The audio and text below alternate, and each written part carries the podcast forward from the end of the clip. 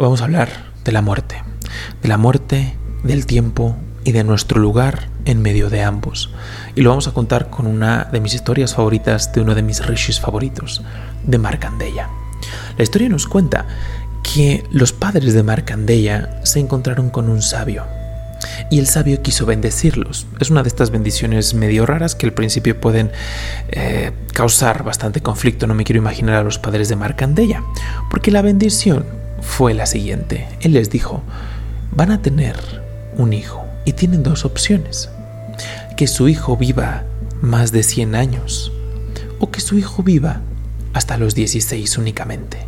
Si vive únicamente hasta los 16, va a ser uno de los más grandes sabios que el mundo ha conocido. Si eligen que viva más de 100 años, su hijo, a pesar de tener salud, vitalidad, dinamismo, va a ser un ignorante, absorto en las formas más oscuras de la ignorancia. Los padres de Markandeya no se lo pensaron mucho porque eran personas con dharma, con virtudes, y dijeron, bueno, pues si hay que escoger, escogemos al rishi, al sabio, que nos va a durar 16 años. Y se cuenta que desde que Markandeya estaba en el vientre de su madre, ella podía sentir la vibración espiritual de su hijo, podía sentir la fortaleza, la iluminación que iba a tener. Cuando nace, al muy poco tiempo empieza a manifestar estas cualidades divinas, siempre en calma, siempre sonriente, nada apegado, practicaba el silencio, siempre tenía la mejor respuesta. Poco a poco la gente se acercaba con él simplemente para bañarse en la vibración que emanaba del rishi. En estos poco más de 15 años de vida tuvo la oportunidad de transformar a muchísimas personas simplemente por su estado espiritual. Él estaba perfectamente consciente que tenía una fecha de caducidad. Y justo antes de cumplir los 16 años, Markandeya se sentó a meditar enfrente de una linga, una linga consagrada al señor Shiva, a su aspecto del tiempo, de Mahakala Bhairava. Y en un punto de su meditación, Markandeya vio materializarse a la muerte, materializarse a llama en una forma terrible. Y Markandeya abrió sus ojos y lo único que hizo fue entregarse y abrazarse a la linga. De la linga se describe que emanó la figura del señor Shiva. Se interpuso entre Markandeya y la muerte. La muerte no pudo tocar a Markandeya, la muerte no se lo pudo llevar. Toda la fuerza, todo el poder de Shiva estaba impidiendo que la muerte lo tocara. La muerte cayó rendida a los pies de Shiva, reconociéndolo en su aspecto del tiempo, y continuó su camino. Shiva abrazó a su devoto y lo bendijo. Le dijo, por el tiempo que tú lo decidas, te vas a mantener como un pequeño de 15 años. Y le dijo, para ti no hay más tiempo, no hay más ciclos. Esta historia nos llama a recordar que tenemos una fecha de caducidad. Esta percepción de que la muerte es negativa nace del miedo, del miedo que surge a su vez del ego, que teme perder su propia individualidad. Pero esta historia nos está contando, si tú te haces consciente de que tienes una fecha de caducidad, de que es inevitable, poco a poco puedes purificar tu vida por añadidura. De esto consiste el viaje espiritual, de irnos liberando de los ciclos. Sabemos que pasó un día porque la Tierra dio una vuelta dentro de su propio eje. Sabes que pasa un mes por el movimiento de la Luna. Sabes que pasa un año por el movimiento de traslación alrededor del Sol.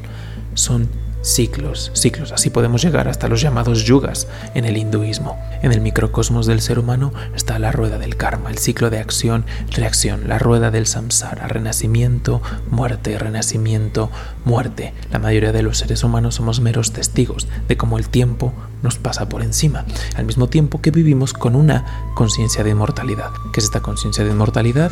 Que decimos mañana, Después, después voy a poder hacer esfuerzos espirituales. Ahora no. Siempre tenemos, según nosotros, un mañana garantizado. Cuando el aspirante espiritual se da cuenta que tiene una fecha de caducidad y observa detenidamente, sin apego, con neutralidad, la trayectoria en la que su vida va dirigida, observa cómo simplemente es un títere del karma, de hábitos, de deseos, es que se detiene y sigue el ejemplo de Marcandella. Empieza a enaltecer su vida. Si al momento de observar esa trayectoria te das cuenta que no vas hacia donde te gustaría ir, es momento de profundizar a nivel espiritual. Es momento de seguir el ejemplo de Markandeya. No nos tenemos por qué volver un rishi de la noche a la mañana, pero sí puedes trazar una trayectoria completamente nueva. Por eso es que en el hinduismo se dice, propiamente Krishna lo dice en el Bhagavad Gita, que probablemente el momento más importante de nuestras vidas es esos, son esos últimos instantes, en donde esté nuestra mente y nuestro corazón puesto, es que eso va a determinar una siguiente encarnación o va a determinar la absorción en la divinidad. El ideal es seguir los pasos de Markandeya, seguir ese ejemplo. En ese momento último que se materializó la muerte, que él sabía que estaba experimentando los instantes finales de su vida, lo único que estuvo en su conciencia fue abrazarse a la divinidad. Dejó que la divinidad se ocupara del resto. Pero, qué difícil es llegar a ese estado de conciencia. Para la mayoría de las personas, si somos honestos, decimos probablemente esos momentos finales me van a dar muchísimo miedo, voy a pensar en lo que no hice, en lo que no logré o en lo que voy a tener que dejar atrás, en lo que no me puedo llevar. Por eso es que se dice que la vida es ese momento de preparación para esos instantes finales. Marcandella pasó toda su vida absorto en lo espiritual. Sabía que tenía fecha de caducidad y simplemente dijo voy a hacer lo mejor que puedo hacer en esta vida. Voy a entregarme a Dios, voy a entregarme a las personas. De eso va a ser mi vida. Escribió un poema con esos 15 años. Después obviamente le concedieron la eternidad. Pero él dijo, esto tiene una fecha de caducidad, voy a hacer lo mejor posible.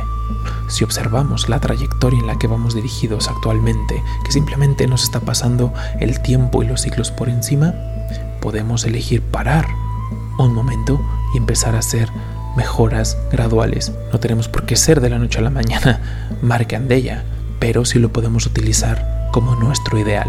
Cuando tenemos ideales tan grandes, vemos muy claramente cuál es la trayectoria, cuál es el siguiente paso que tenemos que dar. Y poco a poco, de la mano de la experiencia y de la mano de la divinidad, es que sabemos que estamos transitando el camino correcto. La historia de Markandeya continúa, porque gracias a la bendición de Shiva se convirtió en uno de los más grandes rishis. Y podríamos pensar que era simplemente un devoto de Shiva y estaba entregado únicamente a Shiva. Pero en la siguiente historia te voy a contar cómo se refirió a Krishna, la experiencia que tuvo con Krishna. Es maravilloso si podemos